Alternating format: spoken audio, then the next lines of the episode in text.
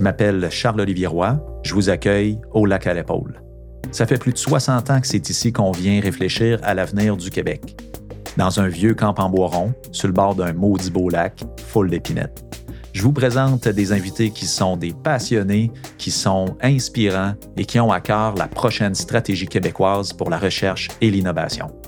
On veut faire du Québec une nation qui est riche de son intelligence, de sa créativité et surtout de son audace si on évolue vers des modèles qui peuvent permettre de breveter des technologies, mais qui peuvent permettre aussi d'avoir du open source, euh, de l'accès libre, là, on va vraiment accélérer les choses. C'est des modèles d'innovation ouverte que nous, on peut emprunter ou est-ce qu'on peut y trouver son compte? Parce que moi, le temps est mon pire ennemi. Fait que si je peux aller plus vite, mais quand même, tu sais, euh, moi, j'ai une reddition de compte. Quand même, pouvoir faire ma reddition de compte, bien là, tout le monde y gagne les universités québécoises produisent une recherche de qualité de classe mondiale. On a des chercheurs qui, euh, qui, vont trouver des nouvelles molécules pour sauver des vies. On a des chercheurs qui vont créer des nouveaux procédés pour décarboniser l'économie. Où est-ce que ça, ça, ça, accroche un peu, c'est quand on est rendu à la commercialisation. Aller chercher ce grand retour sur les investissements qu'on met dans nos universités pour avoir des études qui sont accessibles, subventionner euh, des grands projets de recherche. Parfois, les chercheurs vont simplement dire Ciao, bye, je m'en vais ailleurs, c'est donc bien plus facile pour faire euh, grandir mes idées. On a aussi peur de ces entreprises privées-là qui veulent venir contribuer au projet de recherche parce qu'évidemment, on, voit poindre les, euh, les conflits d'intérêts. C'est normal qu'on ait peur un petit peu de ça. Par contre, ça peut se faire. Ça peut se faire d'une façon éthique et profitable pour toutes les parties. On en parle avec Louise Hainaut-Etier, qui est euh, avec moi sur le bord du lac à l'épaule. Euh, elle est chercheure au terre environnement à l'INRS, l'Institut national de recherche scientifique, et avec Elisabeth Douville, qui est euh, une pionnière en capital de risque avec Amorchem dans les sciences de la vie. Deux femmes qui n'ont pas froid aux yeux. Évidemment qu'on va parler aussi de ce fameux plafond de verre qu'il faut défoncer euh, dans les milieux euh, académiques, dans, dans, nos universités et également dans le domaine des affaires. Ça va nous amener une saine diversité dans ces environnements-là. Euh, l'entrepreneuriat scientifique, c'est un des plus gros potentiels qu'on a ici au Québec. Il est là, il existe. Il faut simplement aller le chercher, encadrer les, les, les, transactions qui se font entre le capital privé et les universités et surtout accompagner ces chercheurs-là qui sont en amont, qui trouvent les solutions et qui feraient d'excellents entrepreneurs pour dérisquer justement ce passage au marché-là. Bienvenue au lac à l'épaule. Bienvenue à tous. Il y a une raison pour laquelle je vous ai aussi invité une et l'autre euh, ensemble. moi, j'ai épluché 230 mémoires euh, de la SQRI, donc euh, c'était quand même beaucoup de travail. Mais tu sais, l'idée pour moi, c'est qu'on voulait parler spécifiquement d'entrepreneuriat scientifique. puis, tu sais, dans la définition générale d'entrepreneuriat scientifique, bien évidemment, il y a deux mots, l'entrepreneuriat et scientifique. Donc, euh, on, en entend de plus en plus parler. Euh, Louise, toi, de ton côté, tu viens de l'INRS, donc, tu sais, une, grande organisation qui rassemble plusieurs universités et on sent dans le domaine universitaire qu'il y a une, fibre entrepreneuriale au niveau des scientifiques qui, émerge. D'un autre côté, Elisabeth, avec le fonds Amorchem, ça fait une dizaine d'années, si ce n'est pas plus, que c'est un, modèle de capital de risque qui est développé pour faire pousser des petites pousses, là, comme on voit dans les startups, là, pour faire émerger, germer euh, euh, les premiers germes, en fait, justement, des, des futures entreprises qui vont rentrer, euh, comme, comme d'autres, peut-être en bourse ou faire racheter par, par une plus grande organisation. Donc, la raison, c'est que moi, j'ai à ce moment-ci des gens qui sont dans la machine où ils sont on est en contact avec l'entrepreneuriat scientifique en émergence. Et d'un autre côté, ben, une des premières preuves, des premiers modèles qui fonctionnent pour accompagner ces petites pousses-là. Donc, cette petite alliance-là aujourd'hui, j'espère que ça va créer une discussion qui va être euh, intéressante. Si je commence par, par Louise, par exemple, toi, à l'INRS, tu as quelque chose qui est autour effectivement de, de, l'environnement, je pense. C'est quelque chose qui, qui, intéresse beaucoup les jeunes, j'imagine, de venir s'impliquer à ce niveau-là. Quoi, à quoi ça ressemble l'entrepreneuriat scientifique à ton niveau? Bien, en fait, l'entrepreneuriat scientifique à l'INRS, ça implique euh, des étudiants, notamment, euh, des étudiants qui vont démarrer des projets d'entreprise en parallèle de leurs études, euh, des étudiants qui vont s'impliquer dans des concours entrepreneuriaux pour solutionner des problématiques comme les défis aqua-hacking, par exemple, trouver des, solutions pour dépolluer les eaux. On a une équipe qui a remporté dernièrement un prix là, pour une technologie pour retirer les microplastiques dans les eaux de lessive, des eaux du lavage, là, dans le fond. Euh, on a aussi euh, un incubateur euh, d'entreprise en technologie propre qui s'appelle 2 degrés, qui offre un soutien, un accompagnement à différentes entreprises qui qui sont maillées avec différents professeurs chez nous. Donc là, on a aussi le mentorat scientifique et le mentorat d'entreprise qui font un nexus. Et à travers tout ça, ben, euh, depuis quelques années, il y a aussi des professeurs qui commencent à avoir leurs propres entreprises mmh. et qui sont capables d'avoir un, un œil, un accompagnement, un éveil entrepreneurial scientifique différent des professeurs euh, traditionnels là, qui gravitent euh, dans le milieu universitaire seulement. Ça, c'est intéressant parce que, dans le fond, tu as, une euh, la voix qu'on parlait royale des chercheurs, dans les universités, ça montait, puis la année, tu devenais prof quand c'était ton tour, j'imagine. Et c'était de la carrière, comme ça. Puis on, fait de la rédaction d'articles scientifiques. Puis c'est un peu comme ça qu'on fait, qu'on bâtit notre carrière. Plus on a de, publications, euh, plus on a de reconnaissance, puis ça se transmute en, budget pour faire de la recherche, etc c'est quelque chose qui existe encore, mais c'est quelque chose qui, est de, ben, enfin, qui, qui, est plus nécessairement adapté à la réalité d'aujourd'hui, peut-être. Mais c'est quelque chose qui est appelé à bouger parce que ce parcours conventionnel-là, euh, avec des académiciens qui montrent à des étudiants comment devenir d'excellents académiciens, mmh. euh, ça a une portée qui est limitée, en ce sens que, c'est quoi, on va avoir 5% euh, des étudiants gradués maximum qui vont pouvoir se trouver des jobs comme professeurs, mais pourtant, les compétences qu'on acquiert quand on est étudiant gradué euh, sont inestimables pour la société. De un, la société investit beaucoup dans notre apprentissage. Mmh. de deux, c'est pas vrai qu'on peut juste être bon à être professeur parce qu'en fait, on apprend à solutionner, résoudre des problèmes, euh, en groupe dans une approche euh, pluridisciplinaire. Ça, c'est excellent pour l'entrepreneuriat.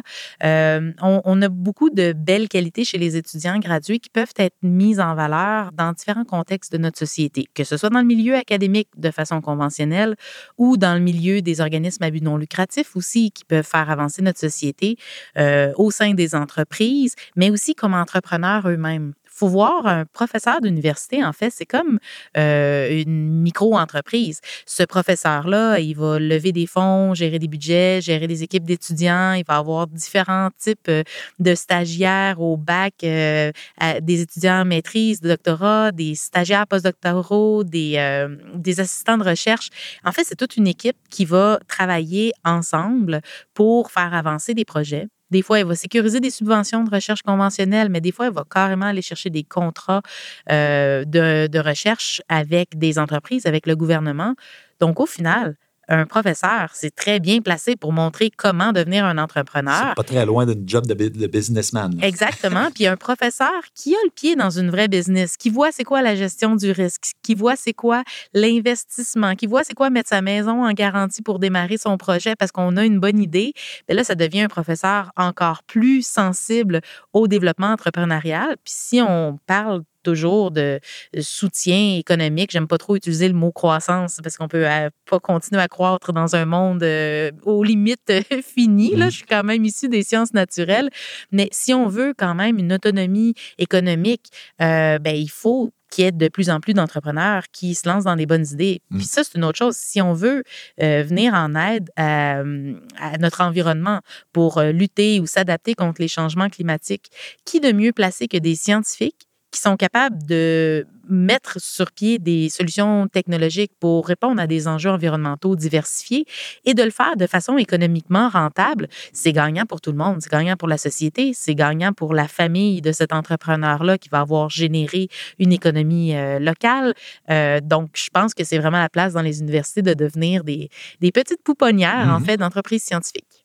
Euh, Elisabeth, depuis une dizaine d'années, vous autres, chez Amorcam, vous avez développé la capacité de prendre des bonnes idées qui viennent des universités puis les amener sur le marché comme tel. Mais c'était, tout un job parce que euh, il y a dix ans, les, compagnies pharmaceutiques fuyaient le Québec. Donc, l'idée, c'était pas nécessairement de sauver des entreprises, euh, mais plutôt d'en faire pousser des nouvelles comment ça s'est passé? Là? Puis aujourd'hui, est-ce que euh, ce modèle-là peut être une, comment je pourrais dire, une, preuve de concept? Est-ce que c'est au-delà d'une preuve de concept? Est-ce que vous avez mis le doigt sur une façon de faire qui, euh, qui porte fruit là, à, ce niveau-là?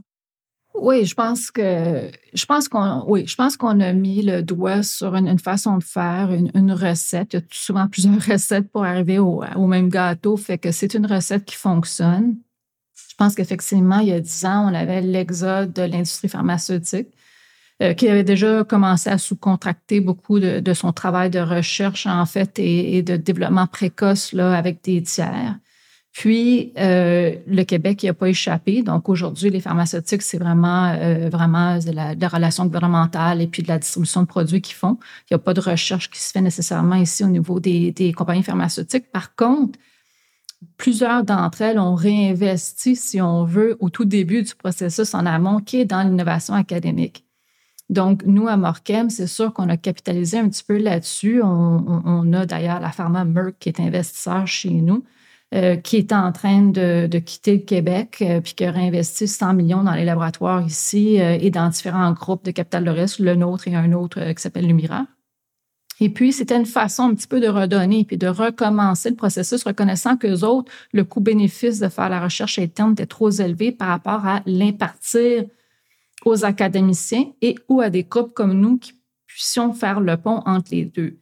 Je reviens sur quelque chose que Louise a dit parce que j'étais pour le dire moi-même. Je pense que les, les chercheurs et chercheuses se rendent pas compte qu'ils sont des entrepreneurs. Ça, je pense que c'est un gros problème parce que effectivement, tu gères un labo, tu gères une PME.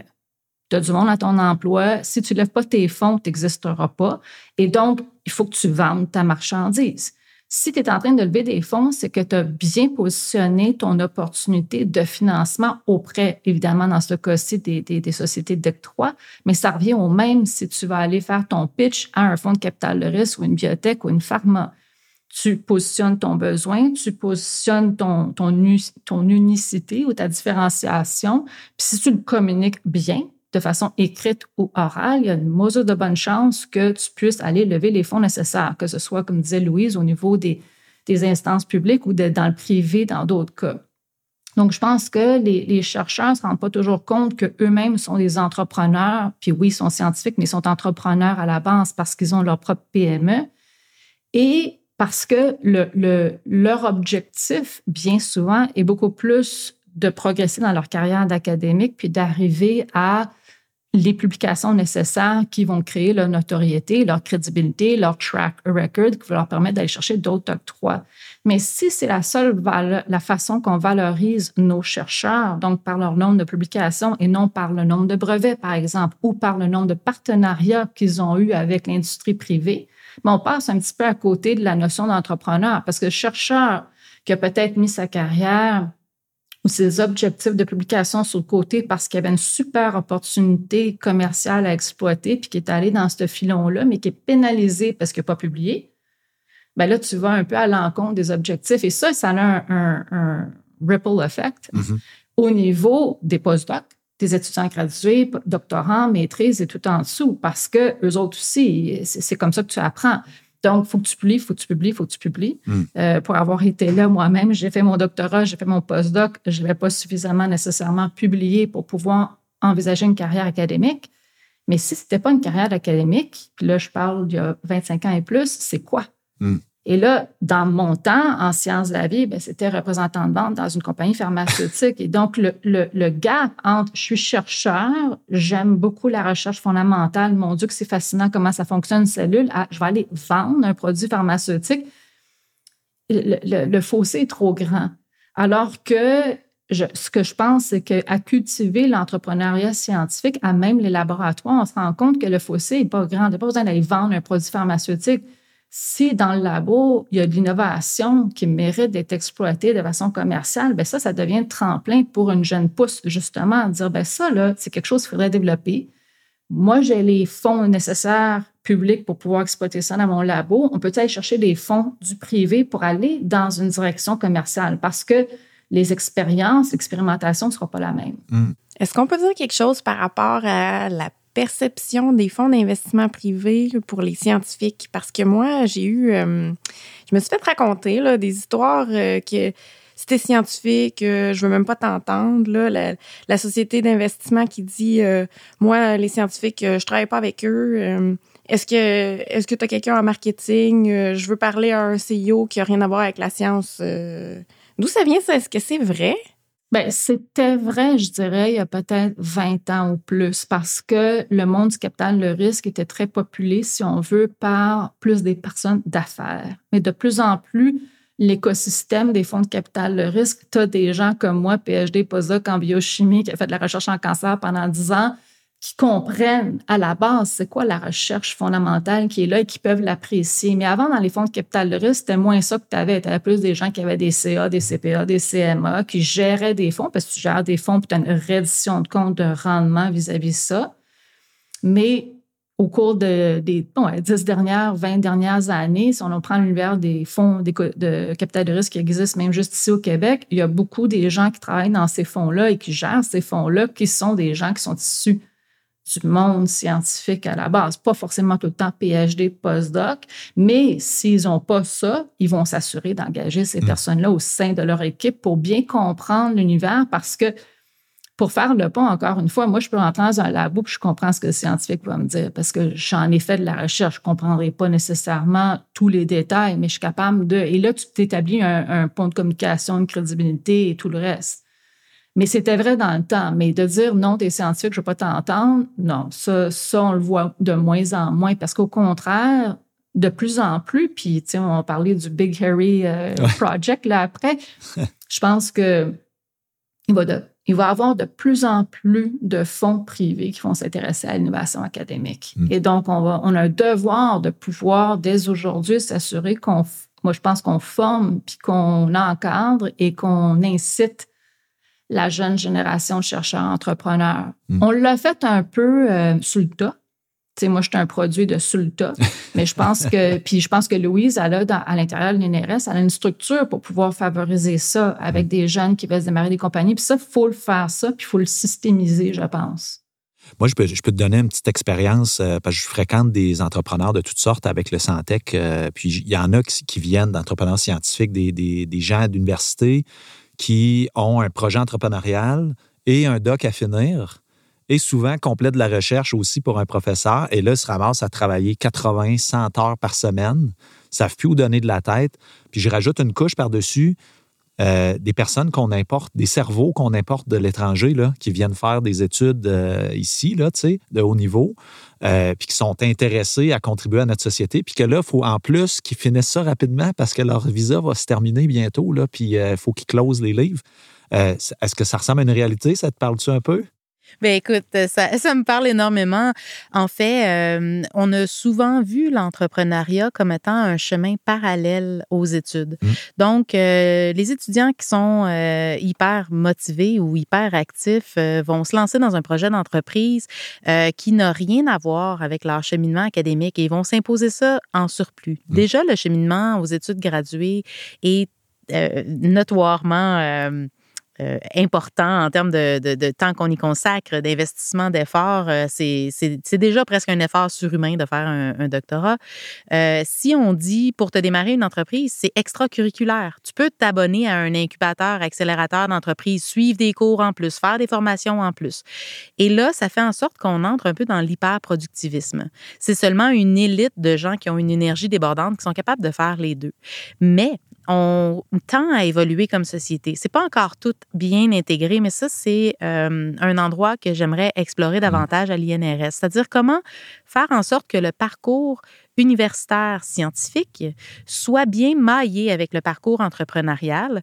Et euh, un exemple personnel que moi, je peux amener à la table, c'est euh, dans le cadre de mon stage postdoctoral, j'ai reçu du soutien de MITAX dans un programme accélération pour entrepreneurs qui faisait en sorte que mon laboratoire, mon sujet d'étude, c'était en fait mon entreprise. Hmm. Donc, à ce moment-là, je n'avais pas, bon, évidemment, on a toute la, tâche, la gestion d'entreprise qui vient quand même en surplus, mais tous les éléments de recherche et développement euh, qui sont essentiels à la consolidation d'une entreprise scientifique, bien ça, ça faisait partie de mes objectifs de stage postdoctoraux. Hmm. Donc, j'étais capable de faire cheminer les deux en même temps. C'est quelque chose qui est relativement nouveau et qui rend parfois mal à l'aise aussi parce que là, on voit poindre des conflits d'intérêts apparents.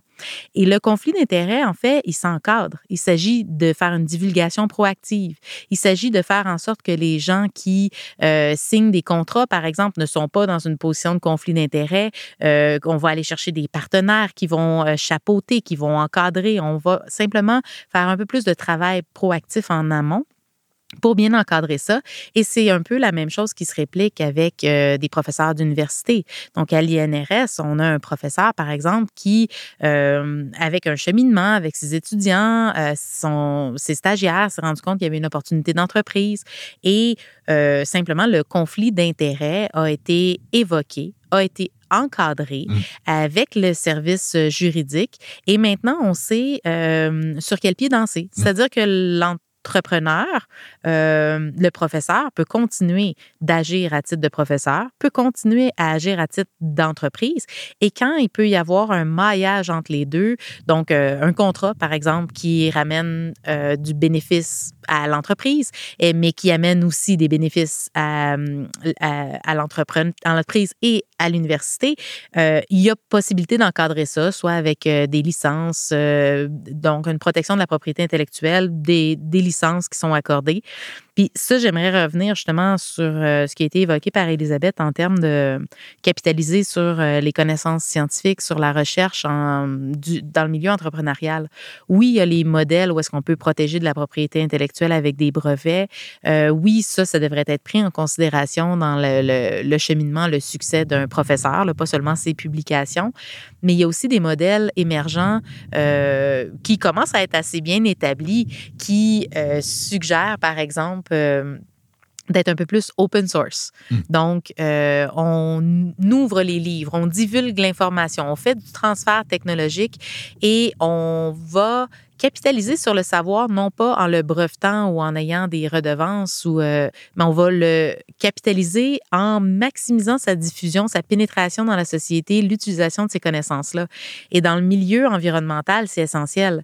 Si on veut trouver des technologies environnementales qui vont nous aider à régler des enjeux comme la pollution de l'eau, la pollution de l'air, mais qu'on met des brevets et qu'on met euh, des licences qui sont hors d'atteinte pour des jeunes entreprises, euh, ben, à ce moment-là, on, ne contribue pas à accélérer le changement de notre société. Mm. Si on évolue vers des modèles qui peuvent permettre de breveter des technologies, mais qui peuvent permettre aussi d'avoir du open source, mm. euh, de l'accès libre, là, on va vraiment accélérer les choses. Excuse-moi, c'est parce qu'il reste quand même quelque chose qu'on n'a pas dit depuis le début, c'est que souvent, on a de l'argent public entre les mains quand on est dans le domaine universitaire, on gère de l'argent public, des subventions. Il n'y a pas de l'argent pour tout le monde non plus. Euh, c'est un peu la job du gouvernement de choisir pour notre société dans quoi on investit, quoique généralement la recherche euh, fondamentale est, fondamentale, donc on l'encourage aussi. Euh, j'ai envie de poser la question juste euh, à, Elisabeth. Qu'est-ce qu'on fait depuis dix ans? Je disais dans le mémoire que c'était déjà tout un aria là, pour deux ans ou trois ans pour réussir à signer quelque chose avec une université pour, euh, pour accompagner une pousse. Est-ce que c'est vrai? Est-ce que ça ressemble à ça pas mal déjà? Là? Euh, c'est compliqué encore ou.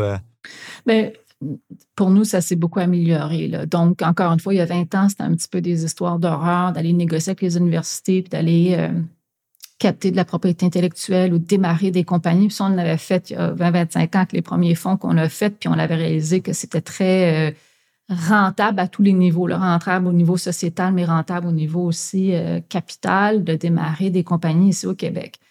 Euh, c'était beaucoup plus ardu à l'époque de négocier avec les universités pour cette propriété intellectuelle-là, bien entendu, parce que à la base, l'université et où le chercheur pense que ce qu'il a développé ou ce qu'elle a développé vaut déjà plusieurs millions ou milliards, mmh. avant même que ce soit euh, ça, ça, ne se limite pas aux universités. Je peux vous dire que dans plein d'autres domaines, là, les, on est tout le temps comme ça. tant hein? mieux qu'on Le marché total, je vais aller chercher 1 puis euh, c'est ouais. ça. Mais ça s'est beaucoup amélioré. Puis je pense que c'est ça que nous, on a apporté à l'équation dans notre domaine, encore une fois, en sciences de la vie, en tout ce qui est thérapeutique. C'est euh, une espèce de discipline autour de, des licences euh, qu'on négocie avec les universités euh, et des contrats de recherche. Donc, effectivement, c'est un peu des deux. Nous, on va chercher de la propriété intellectuelle dans les universités et on la crée avec le chercheur dès, le départ et on accompagne le chercheur à travers un financement dans le laboratoire. Fait que tout le monde y gagne. L'université a ses, ses coûts indirects. Le chercheur a de l'argent en plus dans son labo. Nous, on va sécuriser la propriété intellectuelle, mais en partage de revenus et de royautés futures sur cette propriété intellectuelle-là. Et à terme, si tout va bien, on crée une compagnie où est-ce que le chercheur peut être impliqué. Et là encore, c'est là où est-ce qu'on en revient à l'entrepreneuriat scientifique. Si c'est pas le la chercheur qui est à la tête de ce labo-là, ça peut certainement être un étudiant, un postdoc qui devient champion dans mmh. euh, la compagnie qui émerge. Euh, je reviens un peu sur le open source. Je vais créer un petit ah. peu de controverse ici euh, avec Louise. Pourquoi pas? Vas-y. Ça, je pense que moi, je suis un big believer euh, de, de, l'interdisciplinarité, puis de faire des chassés croisés entre les différentes disciplines. Pour nous, en sciences de la vie, en thérapeutique, tout ce qui est open innovation, c'est un peu une fin à non-recevoir. On va le dire dès en partant l'industrie pharmaceutique n'est pas super intéressée à ça, ni les capitaux de risque, parce que euh, l'innovation ouverte, ça ne correspond pas à ce que nous, on a besoin pour justement, parce qu'à la base, un fonds de capital de risque, c'est là pour générer du rendement. Un fonds comme Amorken, c'est un fonds un petit peu schizophrénique, parce que c'est un fonds qui est là pour générer des rendements, mais en même temps, qui est là pour générer des bénéfices sociétals, créer de, la richesse économique à travers des jeunes pousses et de l'entrepreneuriat scientifique. C'est pas mal plus ça qui est le fun. Je dirais, c'est de démarrer des compagnies puis d'encourager ça. La reddition de compte de rendement sur un fonds de 10 ans où est-ce que tu vas prendre des jeunes pousses à l'université, bon, on manque de temps. Ça, c'est aussi simple que ça. Ça ne prendrait plus que juste 10 ans. Donc, ça, c'est une chose. Mais l'innovation ouverte, parce que moi, je suis condamnée par ma structure légale de devoir générer un rendement pour mes investisseurs, bien, c'est sûr que j'ai besoin d'aller capitaliser sur la propriété intellectuelle. Donc, l'innovation ouverte ne répond pas à ça. Ceci étant, s'il y a des modèles d'innovation ouverte, puis il y en a un en sciences de la vie du côté thérapeutique qui fait beaucoup de bruit à ce niveau-là, c'est un gars de Toronto, un ancien de Montréal, on était dans des labos voisins, puis lui est sur le côté euh, de l'innovation ouverte et moi du côté capital de risque. Euh, lui, il y a une façon d'articuler que ça peut être rentable parce que justement, tu vas plus vite, puis les innovations vont se rendre là où elles doivent. donc, avec le, ah, puis je vois Louise qui dit oui de la tête, puis oui, idéalement, tu vas plus vite si tu es en innovation ouverte. Euh, mais c'est pas pour tout le monde. Fait que s'il y a des modèles, puis ça, ça m'intéresse, s'il y a des modèles d'innovation ouverte que nous, on peut emprunter, où est-ce qu'on peut y trouver son compte? Parce que moi, le temps est mon pire ennemi. Fait que si je peux aller plus vite, mais quand même tu sais, euh, moi, j'ai une reddition de compte. Quand même, pouvoir faire ma reddition de compte, bien là, tout le monde y gagne. Mais c'est pas tout le temps clair dans l'innovation verte, en tout cas, que le capital de risque va y gagner. C'est ça, le, je vais revenir là-dessus, mais ça, c'est pas pour. Euh, à, la, genèse, quand même, d'Amorchem, c'était. Euh, issu du gouvernement, entre guillemets. je veux dire, c'était des fonds publics. Donc, est-ce que ça, ça l'a changé quand même le, dénouer le conflit d'intérêts potentiel parce que là, au départ, c'est un engagement public, là, donc on, se le permet. Ça peut être. Ben, en fait, c'est assez intéressant parce que quand on a émergé à Morcam et puis qu'on s'est surimposé par-dessus les sociétés de valorisation qui avaient été créées pas trop longtemps avant nous, les, les universités nous avaient venir et dire ben, pourquoi là, qu'on a une duplication de structure? Puis j'en ai parlé là, avant que Louise arrive, que là, il y a encore des nouveaux joueurs, puis là, on est en train de décupler encore les nouveaux joueurs, puis comment est-ce que ces joueurs-là se s'imposent sur les amorchem, les axelis, les ci, les ça. Donc, faut toujours, tout, le monde, faut qu'il trouve sa place. Nous, on avait approché Société de Valo pour dire, ben, on est à Morkem, The New Kid on the Block, on est ici pour commercialiser la recherche euh, académique et puis de créer des compagnies ou d'offrir des licences à des, à des pharma. Les premières réactions qu'on a eues des sociétés de Valo, ben, c'est pourquoi est-ce que je ferais une licence avec toi? Que je perdrais de l'équité sur ma licence alors que tu représentes le public? Tu as l'argent du gouvernement, tu as l'argent du Fonds de solidarité. Pourquoi est-ce que moi, je me diluerais? Hmm dans mes. Puis là, c'est parce que moi, Elisabeth Douville, je suis investisseur dans Amorchem 1, je suis investisseur dans Amorchem 2, j'ai de l'argent au BAC, puis j'ai Merck qui est privé. Et le gouvernement, ses directives, c'était le rendement sur capital. Hmm. C'était les directives claires et il se l'est toujours à ce jour. Fait que c'est paradoxal parce que le gouvernement, il fait des octrois d'un bord, mais de l'autre bord, avec nous, c'est je veux que ce soit rentabilisé. Mm. Je vous ai donné 41, pas juste eux, il y avait le gouvernement, le fond, on vous a donné 41, ben on veut que vous nous remettiez 41,25 millions plus intérêt. Mm. Et tant, pourquoi pas, si c'était capable d'aller nous remettre 50 millions, ça va être encore mieux. Donc, ça crée une pression énorme. Mm-hmm. Parce que là, ça crée une pression en plus décisionnelle quand tu fais avancer l'innovation de dire, ben là, est-ce que je vais au plus offrant? puis que j'écoute le, le processus, puis je le sabote en réalité, ou est-ce que je crée la compagnie qui va créer de la recherche, qui va créer euh, une empreinte, qui va créer quelque chose ici au Québec, mais qui pourrait avoir quelque chose de. Ce serait à plus long terme que je vais retourner de l'argent à mes investisseurs. Fait que nous, ça, je dis schizophrénique. C'est vraiment schizophrénique en tant que gestionnaire, mais aussi, pense pour le gouvernement de se retrouver là-dedans puis dire, ben d'un bord, on va parler d'une réduction de compte de, rendement sur capital, mais en même temps, on veut que vous créiez cette richesse-là. Mm. Alors que beaucoup d'autres intervenants dans l'écosystème qui font un peu ce qu'on fait sont des organismes à but non lucratif. Donc, dans, le mémoire, en fait, ce qu'on propose, c'est de dire, ben écoute, c'est, c'est pas mauvais d'avoir du capital de risque là-dedans. C'est pas mauvais de, d'inculquer une certaine discipline par rapport à ça, parce que sinon, ça sera encore plus long. Puis là, l'innovation ouverte elle, répond en fait à la durée. Euh, mais euh, la, structure du capital de risque, faut qu'elle soit, faut, faut, changer ça. Il faut y aller sur des horizons beaucoup plus longs pour mm. se permettre de bien cultiver ces bourses-là, puis de prendre les bonnes décisions au bon moment et pas nécessairement de, se tirer dans le pied en réalité. Tu une réaction euh, là-dessus? Ben écoute, c'est évidemment, il y a différentes école de pensée pour être capable de faire un monde qui est équilibré puis qui a de l'allure. C'est mm. certain que euh, la tendance euh, lourde dans notre société, c'est justement de, de, protéger des propriétés intellectuelles pour être capable de faire fructifier puis de, de rendre des comptes justement aux investisseurs. Mais il y a quand même des nouveaux modèles qui émergent euh, avec l'investissement d'impact, par mm. exemple, comme on, Elisabeth l'a évoqué à la fin de de son intervention, euh, dans lequel les horizons de temps pour avoir un retour euh, sur l'investissement vont être plus grands, euh, dans lequel on va aussi vouloir euh, mettre une valeur, chiffrer une valeur aux impacts sociétaux ou environnementaux, par exemple, qui en découlent. Euh, quand on parle de domaine de la protection de l'environnement, par exemple, on voit qu'il faut de plus en plus faire une internalisation de certains coûts qui sont dissimulés à la société. Mm. Si on pense à une entreprise qui va aller euh, polluer l'eau parce que c'est la façon la plus rapide de faire de l'argent puis satisfaire ses investisseurs, euh, ben après ça, c'est la société qui doit payer pour dépolluer l'eau.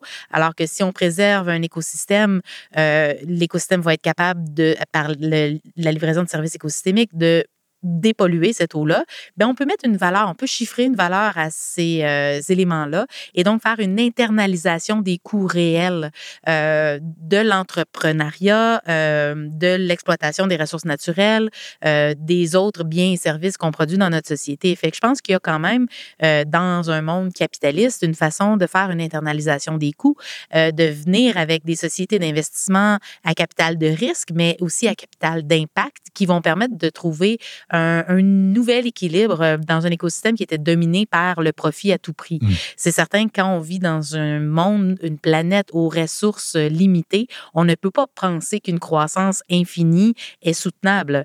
Euh, par contre, quand on prend une approche en se disant, bon, peut-être qu'une croissance infinie est pas soutenable, puis que le modèle dogmatique de la croissance économique infinie euh, est peut-être à revoir parce que peut-être en train de causer euh, la perte de, de, notre, de la stabilité de notre climat, par exemple, et qu'on se dit, ben comment est-ce qu'on pourrait aussi développer des, appuyer des entreprises, investir dans des entreprises qui quand même soutiennent euh, une économie et ne pas nécessairement viser une euh, croissance euh, infinie sans respecter, par exemple, les externalités, les, investisseurs, les impacts sur la société, euh, la qualité de vie des travailleurs, il y a moyen de développer une économie qui est responsable. Puis ça, on le voit. Il y a des grands fonds d'investissement euh, de, de, capital de risque, par exemple, Fonds d'action qui vient de sortir un fonds sur l'économie circulaire, mmh. dans lequel euh, le, la recherche de profit n'est pas la seule et unique force motrice derrière un choix d'un investissement ou d'un accompagnement d'une entreprise.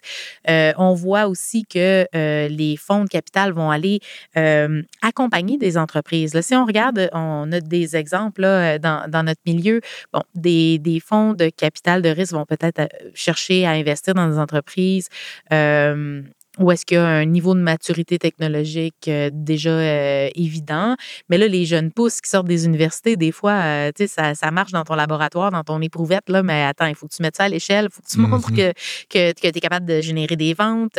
Donc là, à ce moment-là, avec des partenariats forts avec le milieu universitaire, on est capable de accompagner des étudiants dans un cheminement euh, universitaire scientifique, mais peut-être hybride, ouvert vers l'entrepreneuriat, pour que l'étudiant euh, puisse faire sa preuve de concept, que l'étudiant puisse faire la démonstration que sa science fonctionne, et ensuite il va avoir consolidé, euh, être entré en contact avec des investisseurs, des, gens qui, font des, des capital d'investissement d'impact ou de risque, et à la sortie, à sa graduation, il va être capable tout de suite de passer dans une phase mm-hmm. de croissance.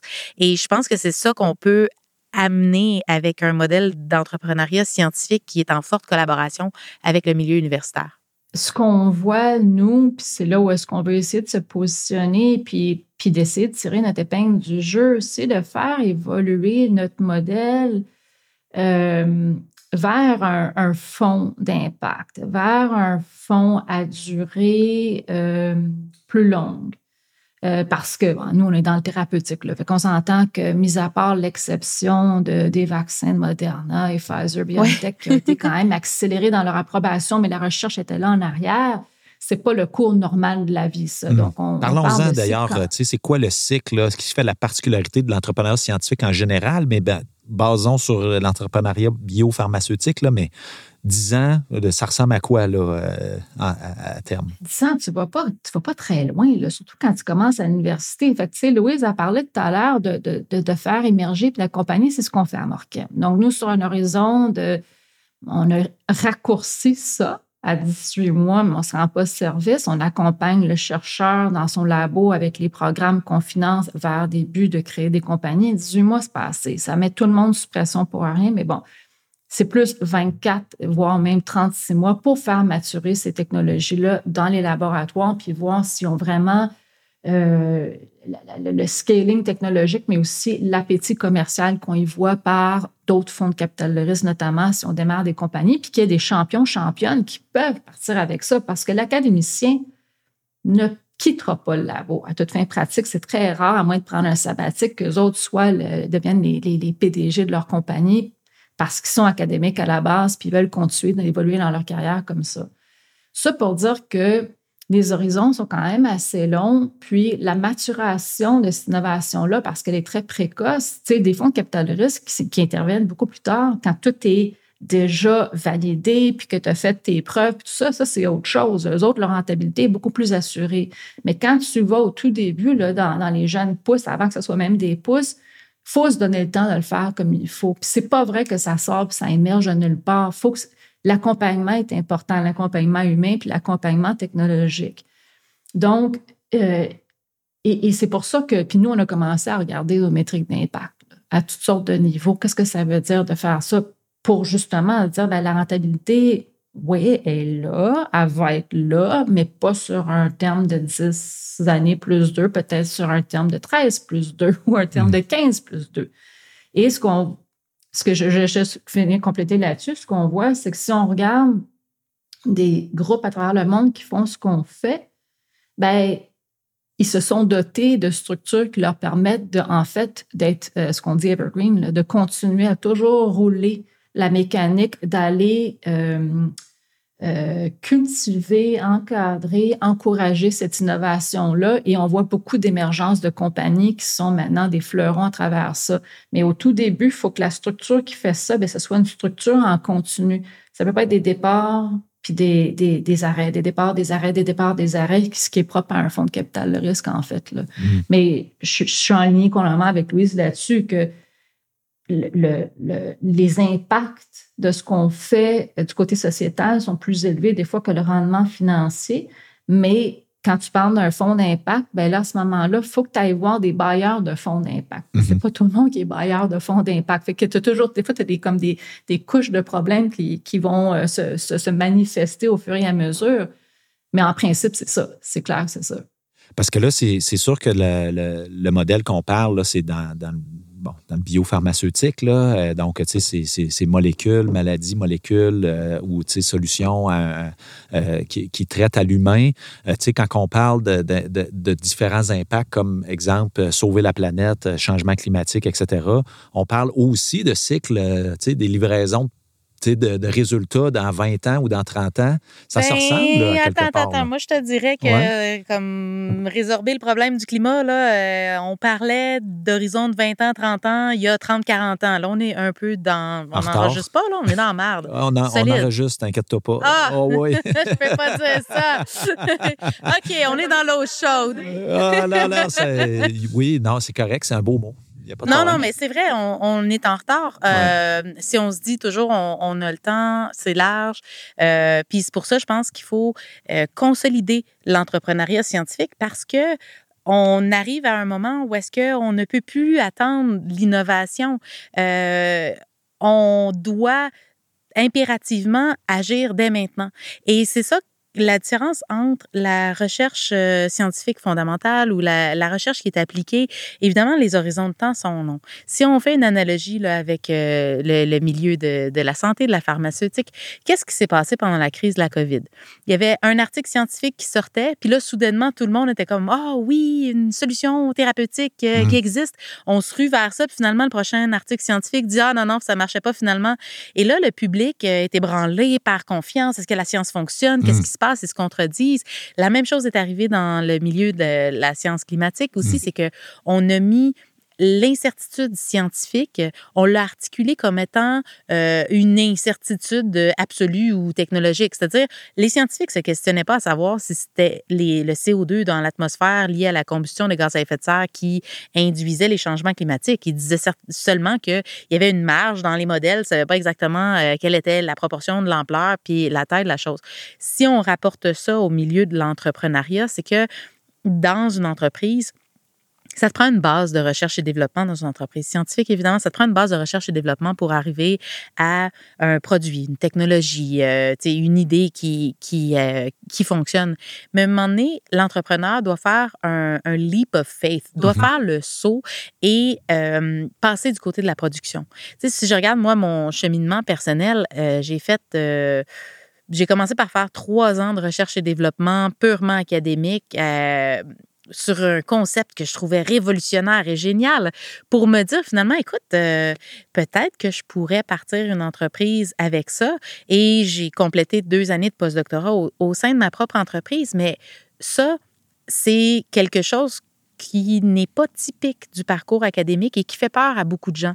Souvent, on gravite dans le milieu entrepreneurial où est-ce que les gens disent Ah ouais, mais on le sait, euh, toi, tu es une scientifique, euh, c'est long de prendre des décisions, tu es toujours dans optimiser, peaufiner, quand est-ce que tu vas faire le saut, euh, il, il, faut baisser la tête, il faut foncer. Puis je pense que c'est là que l'apprentissage de l'entrepreneuriat doit vraiment s'infiltrer dans le milieu académique. Puis c'est là l'exemple de l'Institut national de la recherche scientifique qui est intéressant parce que on commence à pouvoir accompagner des étudiants durant leur cheminement, les mettre en contact avec les meilleurs chercheurs, les mettre en contact avec des entreprises partenaires pour que euh, graduellement, cet étudiant-là sorte un peu du milieu confortable de la recherche où, au pire, tu seras pas capable de publier ton article scientifique. Au mieux, tu as un beau papier mmh. pour se dire, ben là, je fais le saut, puis au pire, je fais faillite, je perds ma maison.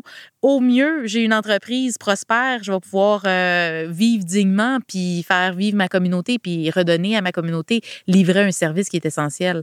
Euh, je pense qu'il y a ça aussi. Qu'est-ce qui. Parce que si je reviens vraiment à la base, c'est quoi la démarche scientifique? C'est prove me wrong, là, tu sais? Je veux dire, je pense quelque chose, puis si tu prouves telle chose, tu vas compter, ma théorie euh, tombe à plat.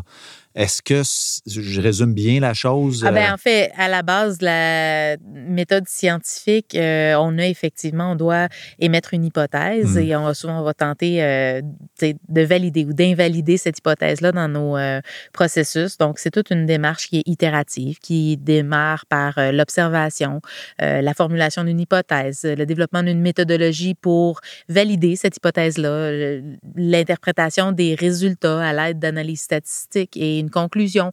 Et là, ça nous pose, pousse dans un autre cycle d'itération par lequel, après avoir appris d'une expérience, on en conçoit une nouvelle. Et c'est un cycle qui peut devenir euh, infini. Sauf que quand on passe du côté entrepreneurial, il faut se dire, bon, ben là, c'est pas parfait, mm. mais c'est avec ça que, ben, C'est ça qu'on apprend souvent aux jeunes entrepreneurs qui sont pas nécessairement scientifiques, là, mais c'est fail fast. Là, je veux dire, c'est ah ouais, itère, puis il sort du moule, puis il essaye plein, plein, plein d'affaires, puis à un moment donné, il y a la sauce va pogner, puis c'est là que ça, ça, ça y va. C'est pas toujours le meilleur modèle, je, je, le défends pas nécessairement, mais ça doit ça clash pas mal avec le domaine scientifique, là, si je me... Euh, ben, Elisabeth? Je me permets d'intervenir là parce que ça, c'était un, de nos mantras quand on a démarré à Markham, c'est-à-dire fail fast, fail cheaply. C'était mm. parce que justement, on était en mode de validation au sein du laboratoire. Puis ce qu'on avait dit aux chercheurs un peu pour les rassurer, c'est de dire c'est sans préjudice à la recherche fondamentale. Si ça ne marche pas après deux ans qu'on ait supporté ça, c'est parce que l'opportunité commerciale n'est pas nécessairement ce qu'on y voit, mais ça ne veut pas dire que le fondamental n'est pas bon, loin de là. Parce qu'il y a une différenciation de ce que tu fais dans l'itératif, dans le fondamental versus l'appliqué, puis Louise vient d'en parler. As posé tout à l'heure la question sur le biopharmaceutique, puis ces cycles-là. Puis je reviens sur le fail fast, fail cheaply, ou en tout cas, au moins l'idée de fast. Je pense que, puis j'écoutais Louise qui disait, ben là, on n'a pas 20 ans, 30 ans, là, on en a 5 ans. Là, là, on est vraiment, on a un problème. Puis nous, la façon qu'on décide de l'adresser, c'est d'envisager à Morcam dans une course à relais. D'autres, on va faire le premier 100 mètres avec le chercheur, puis on peut y aller plus vite parce qu'on a une structure en place pour le faire, parce qu'on a les relations avec les chercheurs, parce qu'on a des licences cadres maintenant avec toutes les universités, parce qu'on a des contrats de recherche bien établis, puis qu'on respecte le, le BABA du chercheur de vouloir publier aussi, parce que s'il publie, c'est bon pour nous, mais bon, on va s'assurer qu'il ne publie pas nécessairement l'information confidentielle. Tout ça fait que ce premier 100 mètres-là, on le fait rapidement, professionnellement, avec une discipline, puis on fait tout l'encadrement pour ensuite émerger ces jeunes pousses-là. Mais le prochain 100 mètres, c'est pas nous. Hmm. Puis il y a quelqu'un d'autre qui est meilleur de nous comme porteur de ballon pour ce prochain 100 mètres-là. Puis parce que ce porteur de ballon-là, lui, aura des processus puis des façons de faire qui aura établi qui sont plus rapides et plus efficaces et plus.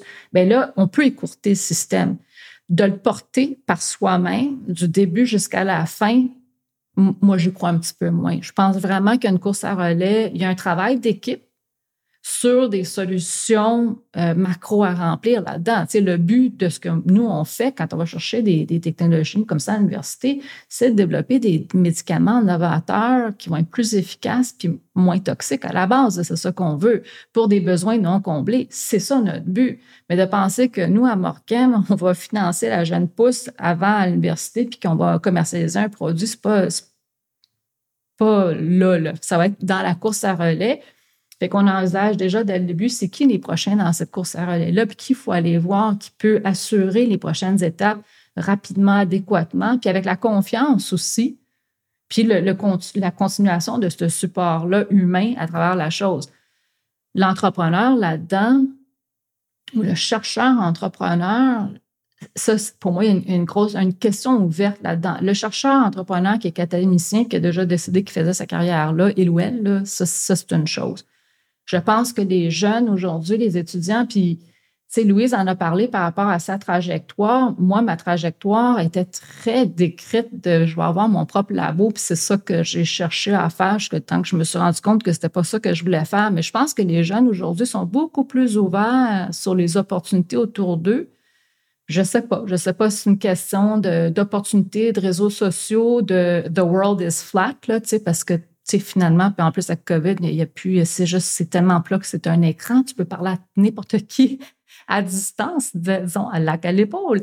Alors, tout ça, ça fait que l'accessibilité de l'opportunité est beaucoup plus là qu'elle l'était il y a, il y a 20, 30 ans. Alors, ça, je pense, ça va créer de l'opportunité pour le chercheur, entrepreneur.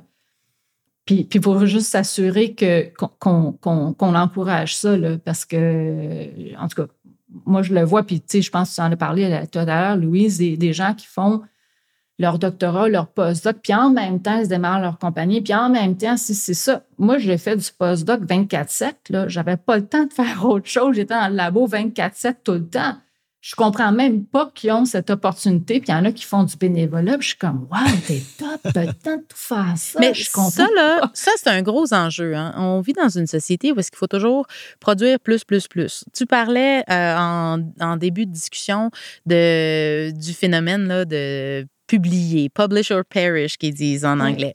Et on évalue beaucoup la performance d'un professeur sur le nombre de publications qu'il a eu, le nombre d'étudiants qu'il a encadré, les millions de dollars qu'il a été capable de lever en contrat ou en subvention. Et c'est beaucoup des évaluations qui sont numériques et qui oublient un peu de mettre de, de l'avant l'impact. C'est la même chose que dans le milieu de l'investissement du capital de risque. Euh, on finit par se dire, ben, peut-être qu'il aurait fallu prendre en considération l'impact aussi. Et là, l'impact commence à être de plus en plus pris en considération, dans lequel on se dit, est-ce que est-ce que le professeur est obligé euh, de n'avoir plus de vie et de juste hmm. être dans l'hyper-performance et ça force les gens à presser le citron à tout le monde autour d'eux, dont leur postdoc qui travaille 24 sur 7? Euh, ou est-ce qu'on doit aller chercher la qualité? Peut-être qu'on peut réduire dans la quantité, mais accroître la qualité et pas chercher juste un productivisme infini, mais chercher à faire le bien autour de soi, à être bienveillant, à mettre sur pied des entreprises qui vont être pérennes. Euh, et je pense qu'il y a aussi une transition qui s'en va vers là. Euh, un, des grands défis qu'on a dans le milieu scientifique euh, académique en ce moment, c'est qu'il y a, entre autres, un plafond de verre pour les femmes. Mmh. les femmes qui au moment des études graduées euh, ou d'une jeune carrière de professeur sont en âge biologiquement d'avoir des ben enfants, doivent choisir entre une carrière académique ou euh, une carrière d'entrepreneur et une vie de famille. Mm. Pourtant, quand on se prive des femmes dans le milieu académique ou quand on se prive des femmes dans le milieu entrepreneurial, on se prive de la perception de 50 de notre population qui a peut-être des valeurs différentes pour gérer euh, les choses. Et je pense que en rationalisant un peu, euh, en, en facilitant la conciliation, non seulement travail-famille, mais aussi la conciliation études-vie d'entreprise, on va arriver à réduire la valorisation des gens par hyper-productivisme, par hyper-capitalisation du cash qui rentre, des publications qui sortent, pour arriver à avoir un milieu de vie qui est un peu plus équilibré à échelle humaine, mmh. mais aussi euh, dynamiser une économie qui est un peu plus équilibrée à échelle environnementale. Euh, on ne doit pas toujours viser à produire plus, extraire davantage. On doit viser à subvenir aux besoins de la société, permettre aux gens de vivre dignement, résoudre les inéquités, les injustices sociales. Et si on arrive à faire ça, là, écoute, on nourrit tout le monde sur la planète, tout le monde est confortable l'entrepreneuriat peut faire partie de ça. Y, y, a-tu euh, à ce moment-là euh, justement un style de leadership, de management différent quand c'est des femmes entrepreneurs, des femmes scientifiques? Euh, justement, là, c'est pas qui pisse le plus loin, là, comme on voit depuis tellement longtemps. Je vois de la tête. J'imagine tu approuves tout ça. de ton côté, Elisabeth aussi. Ouais. Donc, tu sais, ben est-ce que moi, moi, moi, a priori, je veux dire, c'est comme la musique à mes oreilles. Là, je veux dire, oui, ça prend de ça pour notre société, de plus en plus de femmes qui qui partent en affaires puis de, scientifiques. De toute façon, euh, je pense que dans les universités, les proportions euh, femmes-hommes, c'est encore vrai, il y a plus de femmes que, que dans le cadre universitaire. Ben, écoute, euh, dans le cadre des études graduées, tu as beaucoup plus de femmes que d'hommes. Au Centre Haute-Air Environnement, où je suis directrice, on a cinq femmes professeurs et 33 sur un corps professoral de 33. Wow. Donc, on voit là, que ce genre de plafond de verre-là, et il est présent non seulement dans le milieu scientifique, académique, mais il est présent aussi dans le milieu de l'entrepreneuriat. C'est pour ça qu'il y a plein d'initiatives entrepreneuriales qui soulignent euh, l'apport des femmes euh, dans l'entrepreneuriat. Puis tu demandais tout à l'heure, euh, est-ce qu'on se prive de quelque chose en n'ayant pas une équité?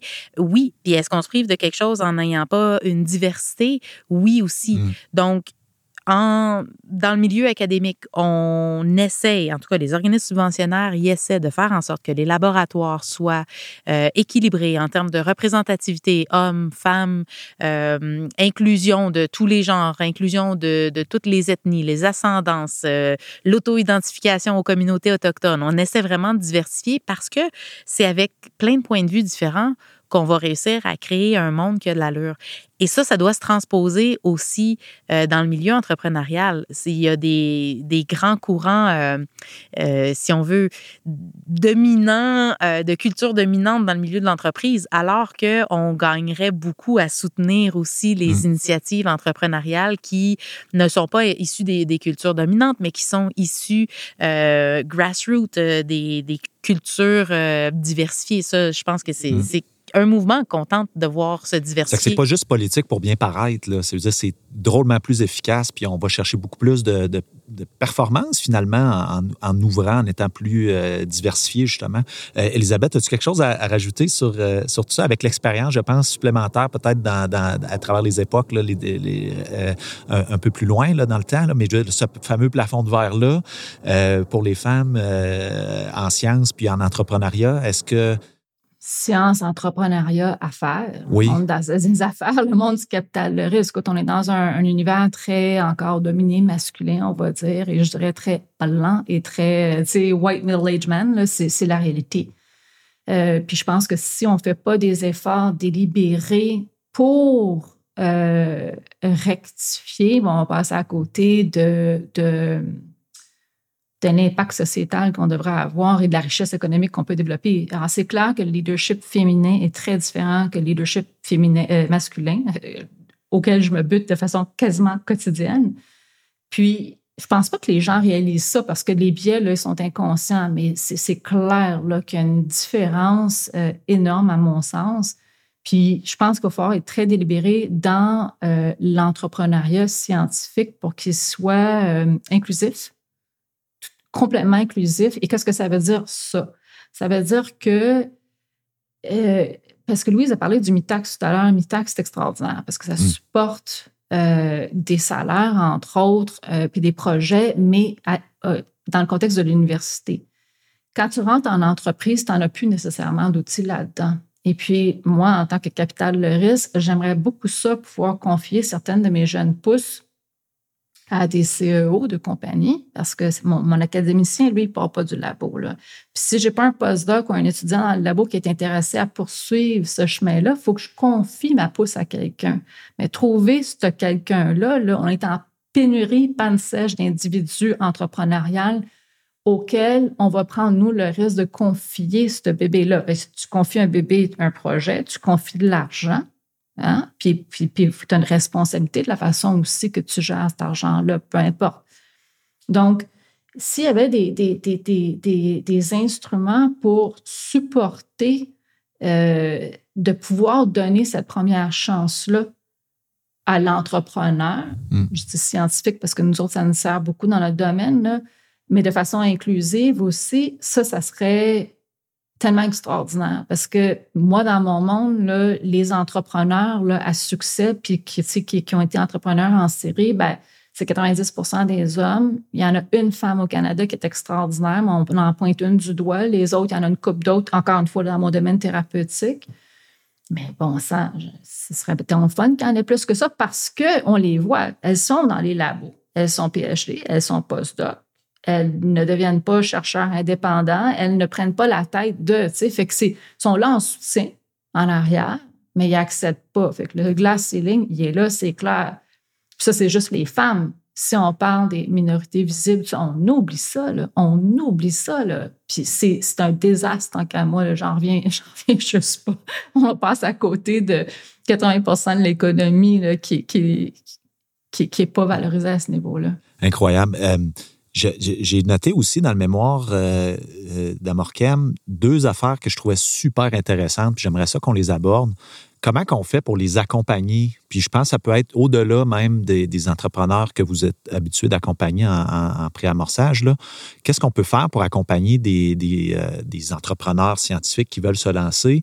Euh, et ben, il, y avait, une des deux mesures, c'était de permettre dans les bons d'incubation de fournir un salaire aux entrepreneurs donc au CEO. Là, Écoute, un CEO, avant d'être CEO, il faut que tu aies peut-être 50 employés avant de dire je suis un CEO dans la vie, normalement. Mais, je veux mais pour être promoteur, donc te sécuriser ton pain et ton beurre pour un an, c'est tellement difficile quand tu es entrepreneur de justifier ton salaire. Hey my God, j'ai besoin de 50 000 pour vivre. Ben oui, mais c'est normal. Ça, là, c'est terrible. Il y a des programmes qui viennent aider, par exemple, euh, au provincial. Euh, souvent, ces programmes-là vont venir aider au démarrage d'une entreprise quelqu'un qui n'a pas de job, quelqu'un qui n'est pas dans le milieu académique, quelqu'un, bref, qui, au lieu d'être sur le chômage, on va lui permettre là, de, de, démarrer une entreprise puis euh, le payer, puis on lui demande de suivre euh, une formation sur le démarrage d'entreprise, etc.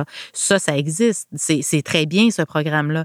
Par contre, si tu es étudiant, euh, si tu une job à temps partiel, là, oublie ça, aller chercher de l'argent pour euh, vivre dignement.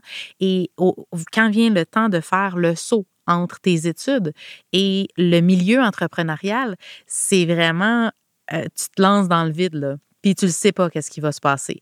Euh, de un, les, pour les jeunes euh, entreprises, ben, les, les, les, investissements capital de risque, ça n'arrive pas toujours. Hein? Euh, on ne va pas nécessairement te demander de l'équité sur des parts de ton entreprise, on va plutôt te demander de l'équité sur la valeur de ton hypothèque de ta maison si tu en as une. Sinon, on ne te fera pas de prêt. Donc, tu ne seras pas capable d'aller chercher du financement pour démarrer ton projet. Ensuite, euh, quand vient le temps d'investir des sous, on se dit toujours, ben, je suis mieux d'avoir des employés qui vont m'aider à activer la machine plutôt que de me verser un salaire à moi-même. Écoute, je vais considérer ça comme une avance à l'entreprise, le salaire que je me verse pas pendant un certain temps. Mais ça, ça fait en sorte que, euh, tu sais, la, vallée de la mort des entreprises, là, elle, est, elle est dangereuse et il y a beaucoup d'entreprises qui euh, s'effondrent après un certain temps. Là, on va demander à des scientifiques du personnel hautement qualifié, dans lequel la société a investi plein d'argent pour la formation académique, de se démarrer une business en dehors de leur cheminement académique normal, parce que pourquoi est-ce qu'on euh, paierait euh, un biologiste pour suivre des cours d'entrepreneuriat dans son cheminement de maîtrise ou de doc? Euh, après ça, on va pas tout de suite leur donner de l'argent pour leur permettre de vivre dignement. Puis quand ils vont se planter, la seule chose qu'ils vont pouvoir dire, c'est j'ai eu une ligne dans mon CV, j'ai eu une entreprise, puis j'ai été euh, cofondateur, mmh. président directeur général d'une entreprise qui avait euh, un ou deux employés, qui a fait faillite. tu sais, c'est ça. Là, c'est vraiment beaucoup faire porter à ces entrepreneurs-là si on avait un moyen euh, de les soutenir, puis là, je reviens au soutien qu'a offert euh, Mitax dans le cadre de mon cheminement, euh, mais il y a d'autres programmes comme ça qui innovent. trouver un moyen d'offrir du soutien financier aux étudiants qui sont en formation, parce qu'en sciences, les étudiants sont payés. Évidemment, ils vont générer des connaissances, des savoirs qui vont profiter à leur chercheur principal, à leur directeur de recherche. Et trouver une façon de rémunérer aussi leur engagement entrepreneuriaux pour qu'ils puissent vivre dignement. Puis quand on vit dignement, on peut faire des choix beaucoup plus rationnels, beaucoup plus éclairés. Tu sais, euh, il y a des personnes qui font partie des plus riches de la planète, qui ne sont pas nécessairement nées avec une cuillère en or dans la bouche et qui se sont donnés comme objectif, ben moi, je vais m'arranger pour avoir des économies pour au moins vivre trois jours. Quand j'aurai de l'argent de côté pour être capable de vivre trois jours, je vais me donner un nouvel objectif qui va être trois semaines, trois mois, trois ans d'avance. Et qu'est-ce que ça fait ça? Ça fait en sorte que quand tu as une dépense à faire, au lieu d'aller chercher l'économie à tout prix, tu vas rationaliser en disant ben, peut-être que si j'achète en gros, je vais économiser, peut-être que cet investissement-là euh, pour un produit de plus grande qualité coûte plus cher à court terme, mais va devenir moins cher à long terme parce que sa durée de vie va être euh, décuplée, son efficacité va être plus grande. Mais un entrepreneur qui est pris à gorge, qui n'a pas d'argent pour vivre au jour le jour, qui pense juste que s'il manque son paiement sur son loyer, il va se faire expulser de son entreprise parce qu'il n'y a pas beaucoup de protection. Euh, il y a la régie euh, des locataires qui protège les citoyens, mais il n'y a mhm. pas la régie des locataires pour les entreprises. Quand on a aussi une unité familiale avec des enfants, puis tout ça, puis que tu as un conjoint ou une conjointe qui écoute, euh, ça suit, là. Euh. mais comment qu'on fait, tu sais, encore une fois, tu sais, bon, on, parle du bon d'incubation, verser un salaire de base, tu sais, pas nécessairement un strict minimum, mais quelque chose de normal, tu sais, euh, pour pouvoir euh, faire en sorte qu'un scientifique ou un académicien ose aller faire de l'entrepreneuriat pour un bout de temps. Deuxième volet, comment qu'on fait pour faire reconnaître que ça, pour la société, ça a autant de valeur qu'un papier euh, scientifique publié? Là? Y a-t-il une solution qui existe ou faut la créer? Bien, moi, je, pense qu'une partie de la solution est clairement dans le subventionnaire, dans la mesure où euh, cette jeune entreprise-là, si euh, elle, ça dépend toujours qui la finance, mais que ce soit la jeune entreprise qui est autofinancée ou qui reçoit du capital de risque, si par exemple le profil de l'individu qui est à la tête est ce chercheur entrepreneur-là ou entrepreneuse-là, euh, et qui répond à certains critères de diversité et d'inclusion, que dès lors et de facto, il y a quelque chose de subventionnaire pour pouvoir encourager ça. Parce que, alors là, tu as quelque chose, tu as un mécanisme pour le faire. Ça, c'est. Puis je pense pour l'encourager. C'est pas dire que si tu es jeune puis que tu as 25 ans, tu es un gars, tu es blanc, tu ne devrais pas y accéder. Je pense qu'il faut quand même pouvoir s'assurer que le chercheur entrepreneur soit encouragé mais dans incluant dans ce subventionnaire-là, mais il y a peut-être une coche au-dessus qu'on peut aller pour reconnaître et être délibéré, je pense, dans nos gestes de diversité et d'inclusion, parce qu'on n'est pas délibéré en ce moment. C'est très ad hoc, puis ça ne se fait pas. Hmm. Alors, il faut être très délibéré, puis je pense que ça prend des mesures très concrètes pour y arriver.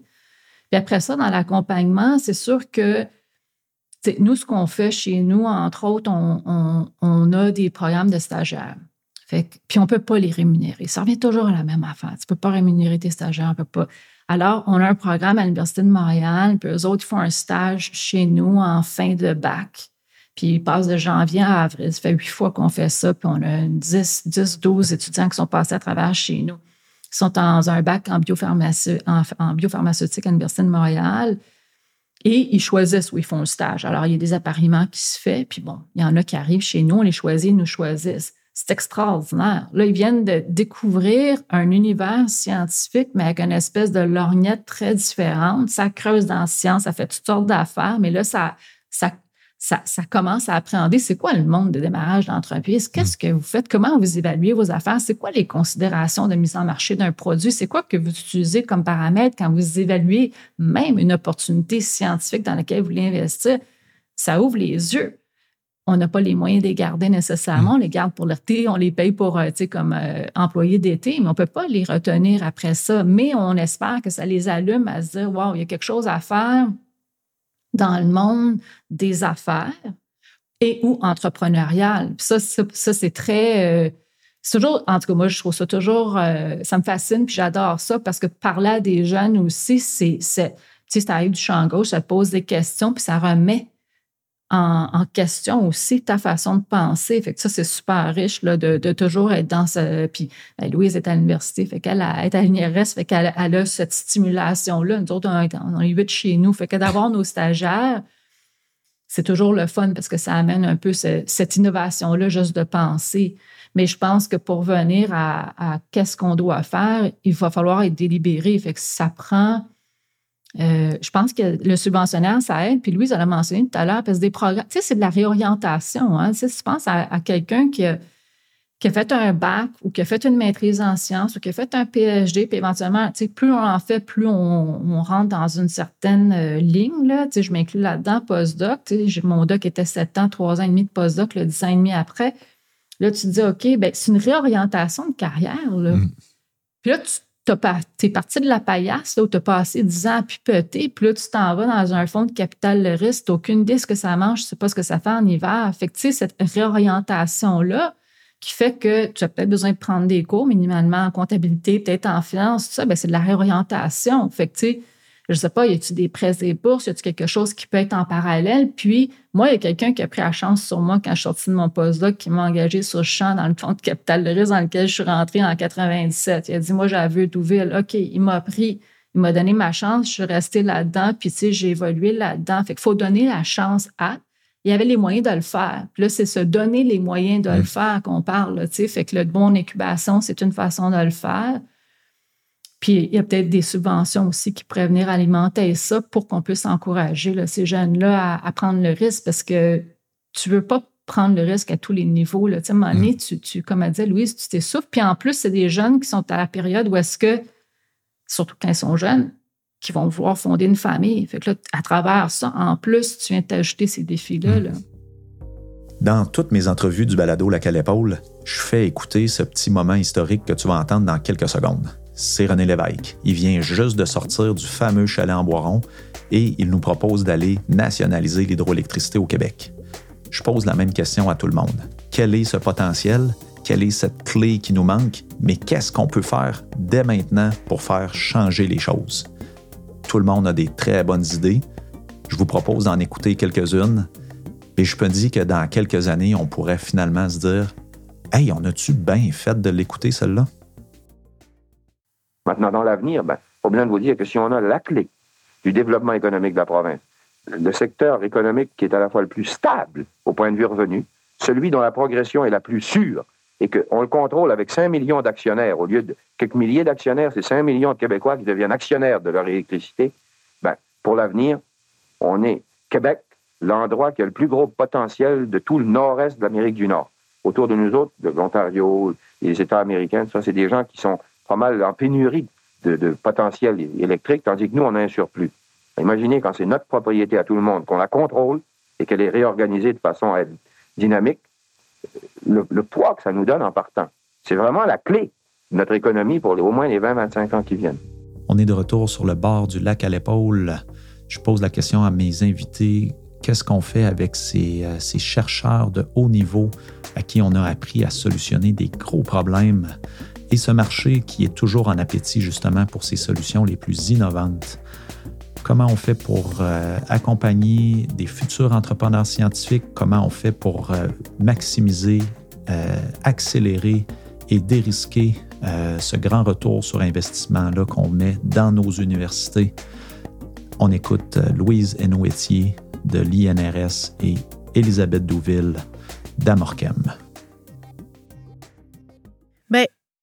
Moi, je travaille à l'Institut national de la recherche scientifique, qui a été fondé dans la foulée de la Fondation des universités du Québec. Et la mission de l'INRS, c'est de utiliser des approches scientifiques pour solutionner les problématiques pour le Québec mmh et venir en appui au développement économique pour le Québec. On est une université particulière parce qu'on ne forme pas des masses d'étudiants au baccalauréat. On n'a que des étudiants à la maîtrise, au doctorat, des stagiaires postdoctoraux. Je crois que notre rôle, c'est vraiment de accompagner les étudiants qu'on forme pour qu'ils deviennent des citoyens utiles à la société. Il n'y a rien qui me désole plus qu'un étudiant qui gradue de son doctorat après 4, 5, 6, 7, 8 ans et qui se dit Mon Dieu, il va falloir que je cache la ligne dans mon CV parce que je suis surqualifié. Il n'y a mm. jamais personne qui va m'embaucher. tout le monde pense que les doctorants, c'est des penseurs qui sont pas capables d'agir. Ils vont pas vouloir m'embaucher en entreprise. Je vais leur coûter trop cher. Et au final, ils ont quasiment honte de ce cheminement-là qui non seulement leur a inculqué des connaissances scientifiques, mais qui leur a aussi inculqué un savoir-être et apprendre à faire face à ses démons, faire face à des défis, être persévérant, être résilient face à l'adversité. C'est ça qu'on apprend dans le cheminement gradué. Et notre société devrait continuer à investir dans les étudiants gradués, mais en ne leur présentant pas simplement euh, le volet de la continuité académique. Un étudiant gradué sa voie unique n'est pas de devenir professeur. Et pour ça, ben, il faut élargir nos horizons. Il faut recruter des professeurs qui ont des profils atypiques, qui viennent peut-être du milieu entrepreneurial, qui viennent peut-être des ONG. Il faut avoir des parcours académiques qui permettent d'intégrer vraiment de façon harmonieuse l'apprentissage scientifique et l'apprentissage entrepreneurial et qu'on reconnaisse cette formation-là. Pas qu'on demande aux gens de faire du surhumain, l'impossible et de simplement leur dire, bon, ben c'est bon, euh, inscris-toi dans un concours, on va t'applaudir quand tu vas gagner, mmh. euh, mais vraiment de leur permettre dans le cadre des crédits de cours qu'ils vont chercher dans leur programme ou de leur permettre de travailler sur un projet de recherche qui les aide à créer leur entreprise, mmh. donc de combiner les bénéfices, maximiser les bénéfices et je pense qu'en faisant ça de façon délibérée, on va faire en sorte que euh, ben, l'Institut national de la recherche scientifique contribue à façonner le monde de demain, mmh. contribue à solutionner les problématiques euh, environnementales, euh, les problématiques scientifiques du Québec, contribue au développement et au soutien économique parce que nos étudiants peuvent contribuer à la société, nos chercheurs contribuent à l'économie du Québec, à soutenir les entreprises et qui de mieux pour être mentor qu'un un chercheur qui lui-même connaît ces, euh, ces latitudes-là? Ça prend vraiment de tout. Des chercheurs qui sont dans la science fondamentale, qui veulent rester dans leur labo, mmh des chercheurs qui veulent contribuer euh, auprès d'organismes à but non lucratif, mais aussi des chercheurs qui euh, maillent fortement avec des entreprises, qui font des contrats, mmh. qui placent leurs étudiants ou peut-être même qui ont carrément un pied dans l'entrepreneuriat et euh, de façon à, bien gérer, bien encadrer les apparences de conflits d'intérêts à la satisfaction de tous. Ça, c'est vraiment là où je pense qu'on va arriver à innover en tant que société. Mmh. Excellent, merci. C'est super. Euh, Elisabeth, de ton côté, un grand défi, une, audace, euh, quelque chose qui va nous placer pour euh, longtemps sur la bonne voie? Écoute, moi, je, je, commencerai par dire que je pense que la COVID nous a fait réaliser que la, à la base, la science a pu solutionner beaucoup de crises, hein, puis beaucoup de gros enjeux sociétals, que ce soit des enjeux climatiques, des enjeux de santé, des enjeux de détresse psychologique mentale qu'on a vu beaucoup et qui va perdurer là, avec euh, COVID. Je pense que la science est là pour répondre à ça. Alors, il faut s'assurer de pouvoir encadrer euh, ça, la science et l'entrepreneuriat scientifique, parce que c'est ça qui va générer les solutions de demain, que ce soit les solutions environnementales, que ce soit les enjeux de société, de santé, d'équité et d'inéquité euh, sociale. Je pense qu'il faut se doter de quelque chose qui va nous permettre, je, dis quelque chose ne sachant pas exactement ce que c'est. Je ne sais pas si c'est une structure, je ne sais pas si c'est un, programme. Je sais que les gouvernements aiment souvent les programmes, mais quelque chose qui va nous permettre d'encourager l'entrepreneuriat scientifique, mais divers et inclusif. Et, je ne le dirai pas suffisamment parce que je pense qu'on passe à côté d'une richesse sociétale qui crée de la richesse économique. Et de ne pas l'avoir, ça va nous miner de toute façon. Puis, dans la solution de ces problèmes-là, je pars du principe que c'est des solutions scientifiques qui vont, euh, qui vont, euh, qui vont certainement émerger.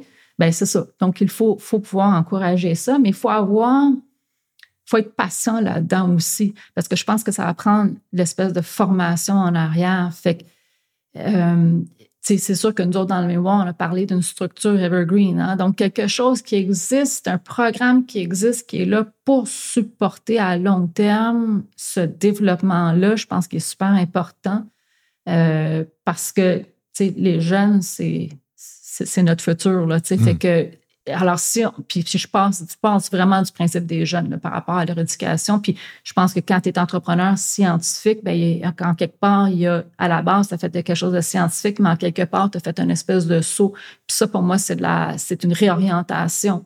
Fait que si on est prêt à réorienter des ouvriers qui ont perdu leur job, mettons, parce que, euh, par exemple, euh, Bombardier, Money ont dû mettre un paquet de monde à la porte parce que ça allait moins bien, bien ces employés-là, tu veux les reformer puis les requalifier ailleurs, bien, c'est un petit peu le même principe ici. C'est sûr que pour ma paroisse à moi pour laquelle je presse, je pense qu'il y a des très grands fleurons québécois dans des cirques du soleil bombardiers, pour en nommer quelques-uns. Euh, et je pense que ça prend ça du côté des sciences de la vie d'une compagnie pas pharma nécessairement, on pourrait dire pharma, mais une espèce de fleuron québécois sur lequel on peut se raccrocher puis dire, ben ça, c'est made in Québec. il y avait mm. Biochem Pharma, mais ça fait longtemps de ça.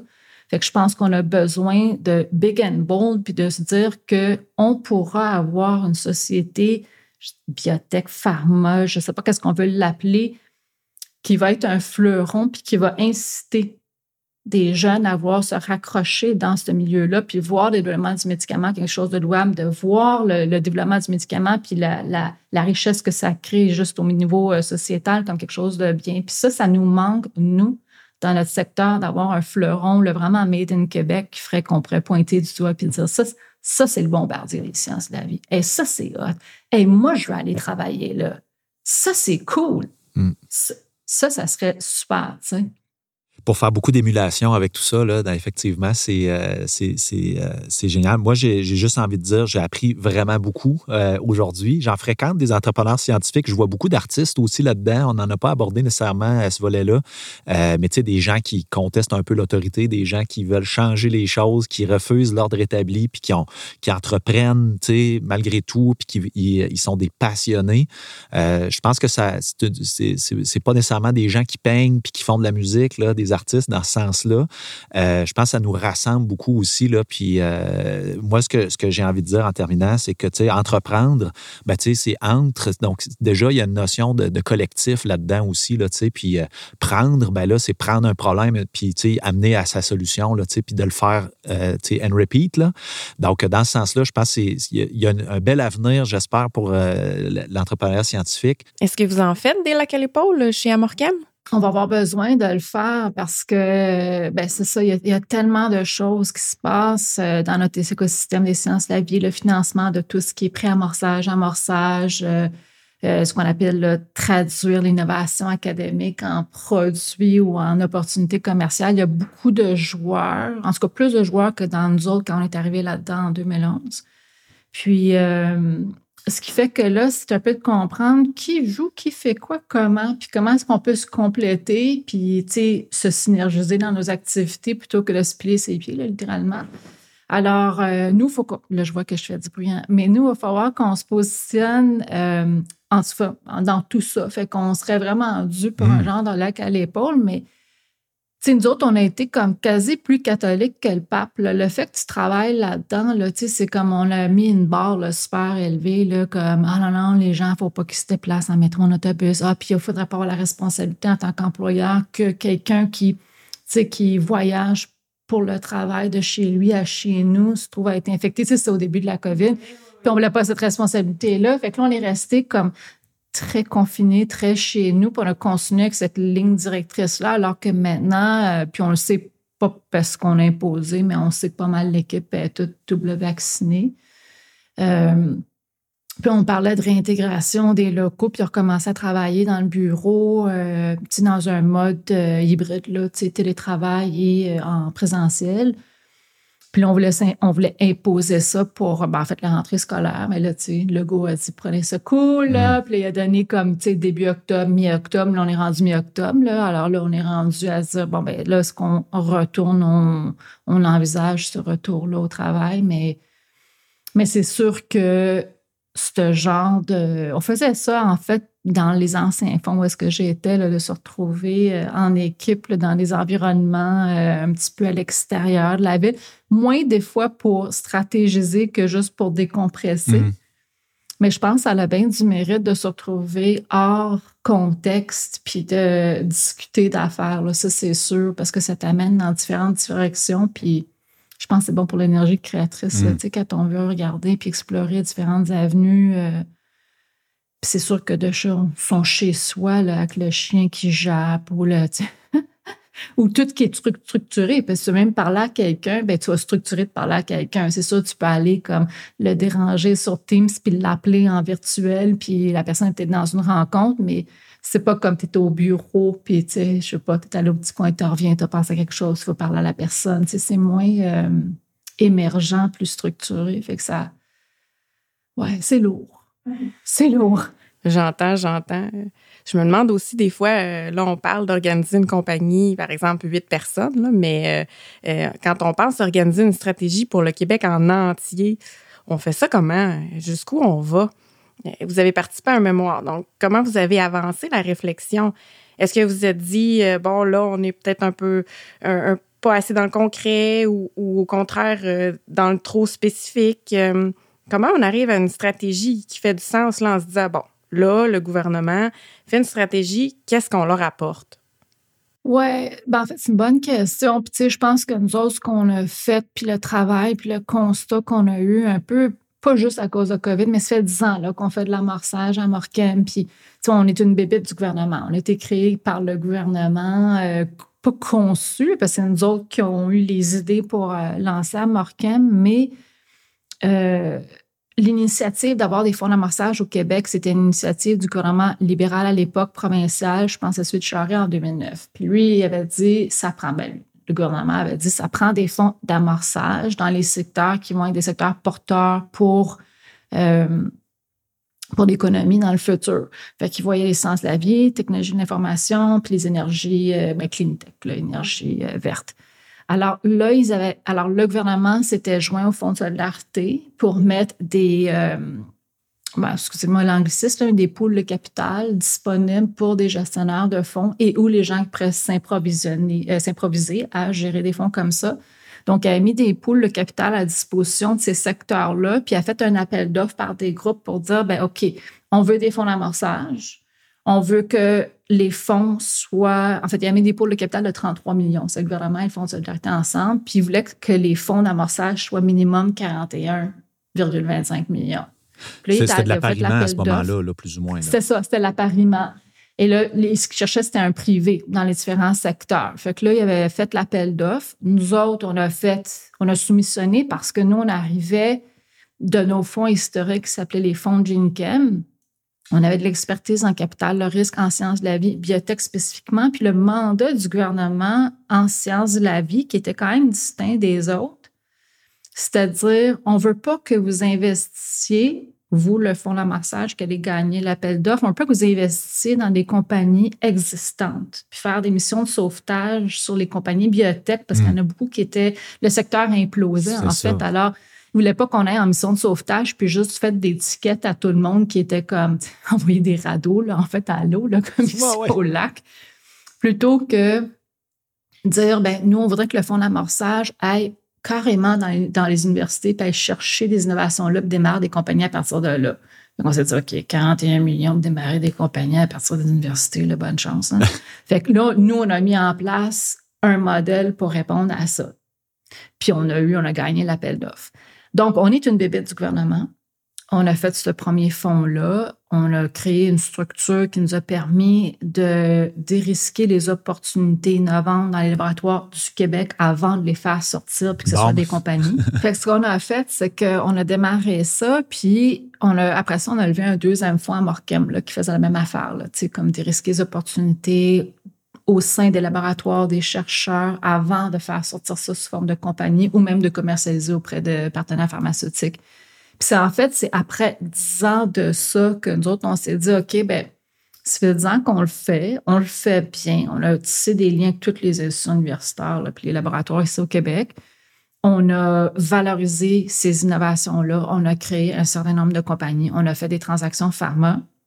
Puis là, on regarde ce qu'on a fait, puis ce qu'on a bâti, puis on regarde le laps de temps, puis le travail que ça prend, puis les compétences que ça prend pour faire ça, pour se dire, OK, ben c'est bien alors que ça marche, ça fonctionne.